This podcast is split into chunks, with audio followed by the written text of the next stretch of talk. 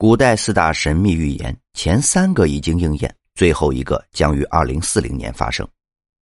中国五千年的历史当中，曾创造了极为繁荣的文化，也成为唯一延续到现在的文明古国。几千年来，我国人才辈出，除了那些治世之能臣之外，还有过不少能够参透天机的神算，他们留下了神乎其神的预言。今天给大家介绍一下其中的四大预言，前三个都已经应验。最后一个将于二零四零年发生，你都听说过吗？预言一：鬼谷子预言了庞涓的最终结局。鬼谷子，战国时期人士，是中国是中国历史上一位极具神秘色彩的人物。据传，他无所不知，无所不能，具有惊天伟地之才，天下大事早已被他看透。鬼谷子的一生曾培养出了很多青史留名的徒弟，其中最著名的就是孙膑、庞涓。苏秦、张仪及徐福等人，在庞涓还未学成下山时，鬼谷子就曾暗示庞涓，他的成功之地在魏国，且最后下场会很惨。多年之后得以应验，甚至有人说，鬼谷子早就算准秦始皇将一统天下，其他六国就是打酱油的。预言二：推背图预言了太平天国内讧。作为中华第一预言奇书，推背图的很多预言都准得令人难以置信。其中一个预言就是关于太平天国的，在推背图中有这样的预言：头有发，衣怕白，太平时王杀王。我们都知道，清朝满人只留了个大辫子，而太平军则是将辫子解开，留了一头长发，故被称为长毛。而最初的太平军因为某种忌讳，从不穿白色衣服。太平天国运动之所以失败，主要是后期为了争权，各天王之间产生了内讧。出现了王杀王的现象，也就是所谓的天津事变。早在一千多年的唐朝就已经对此有了准确预言，不得不令人震惊。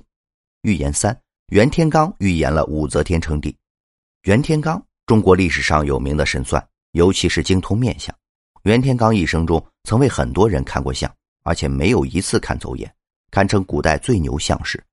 据《新唐书》记载，在武则天还是婴儿时期，因机缘巧合。袁天罡到武则天家中做客，在他母亲杨氏的请求下，袁天罡为襁褓中的武则天看相。这一看可不得了，就连见多识广的袁天罡都差点吓出一身冷汗，因为他看出了武则天将会成为之后的女皇帝。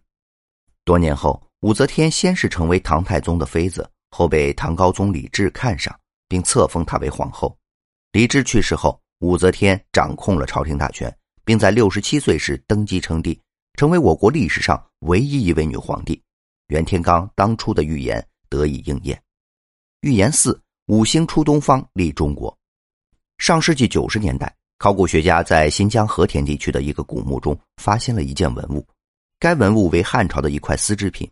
起初，专家们并没有太过惊讶，毕竟这种丝织品也不是太罕见。但是，当将它清理干净后，丝织品上的八个字。令在场的专家无不瞠目结舌，立马将其列为国家级文物。究竟是哪八个字能让这些具有几十年经验的考古专家都震惊的不知所措呢？即“五星出东方，立中国”。古人所谓的五星，分别是指岁星、荧惑星、田星、太白星和辰星。学过物理的朋友都知道，因为天体的运动，这五星只有在特定的时间才能聚在一起。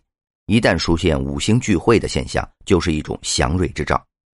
根据天文学家的推算，在二零四零年九月九日这一天，将会出现罕见的五星聚会的天文奇观。很多人都不太理解，早在两千年的汉朝，人们是如何推断出两千年之后的天文现象呢？不得不说，我国古人的智慧的确令人敬佩，甚至令后人自愧不如。